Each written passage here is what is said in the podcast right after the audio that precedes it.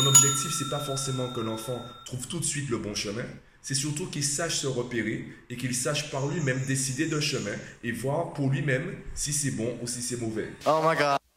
When the East is in the house. Oh my god. When the East is in the house. Bienvenue dans l'épisode 4 de l'émission Mathmaniac. Aujourd'hui, je vais répondre à une mère qui m'a sollicité en me disant que peu importe ce qu'elle dit, peu importe la méthode qu'elle propose, son fils fait exactement tout le contraire. Et elle se demande donc ben, quelle est la solution à son problème? Qu'est-ce qu'elle devrait faire? Est-ce qu'elle devrait carrément arrêter de lui parler? Est-ce qu'elle devrait être plus laxiste? Quel est véritablement le problème et quelle est sa solution?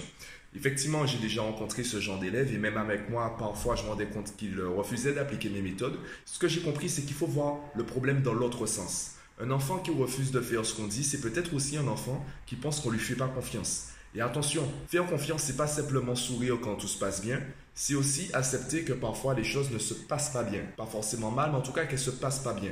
Donc c'est laisser aussi la liberté à l'enfant d'échouer. Il faut laisser un espace assez grand pour que l'enfant se sente libre de réussir comme d'échouer. Et il faut aussi, eh bien, assurer la sécurité, aussi bien physique que ben, je dirais pédagogique rester dans le système scolaire de l'enfant. Et là, je vais poser trois mots. Trois mots avec trois définitions bien différentes l'une des autres.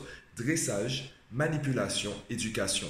Dressage, c'est très simple. On dit à l'enfant ce qu'il doit faire et s'il ne le fait pas, il est puni. Manipulation, on va parler dans la tête de l'enfant, on va faire en sorte qu'il comprenne par lui-même que c'est intéressant pour lui. Plus on est fort en manipulation, plus l'enfant va croire que l'idée vient de lui. C'est un peu comme le film Inception, si tu l'as vu. Et le dernier mot, éducation, là où c'est assez subtil, donner à l'enfant, créer chez l'enfant des compétences qui lui permettront de prendre de lui-même les bonnes décisions. Les bonnes décisions, c'est pas forcément bonne pour nous à l'instant T. Parfois, la bonne décision pour l'enfant, c'est de faire une erreur. Je prends mon exemple durant mes cours. Parfois, j'entends des choses, euh, j'ai envie de réagir, mais je sais que si je réagis, je vais empêcher à l'enfant, à l'élève de progresser. Pourquoi? Parce qu'il a besoin de se rendre compte que ce qu'il fait, c'est une erreur. Si je viens tout de suite et que je le corrige, il verra tout de suite la correction, il verra la bonne réponse et verra peut-être pas pourquoi c'est comme ça qu'on trouve la bonne réponse. il va se retrouver simplement à faire un copier-coller de mon discours. Et ce n'est pas ça que je veux. Je veux pas que mes élèves soient des clones de moi. Je veux pas que ce soit des copies conformes de ma façon de faire.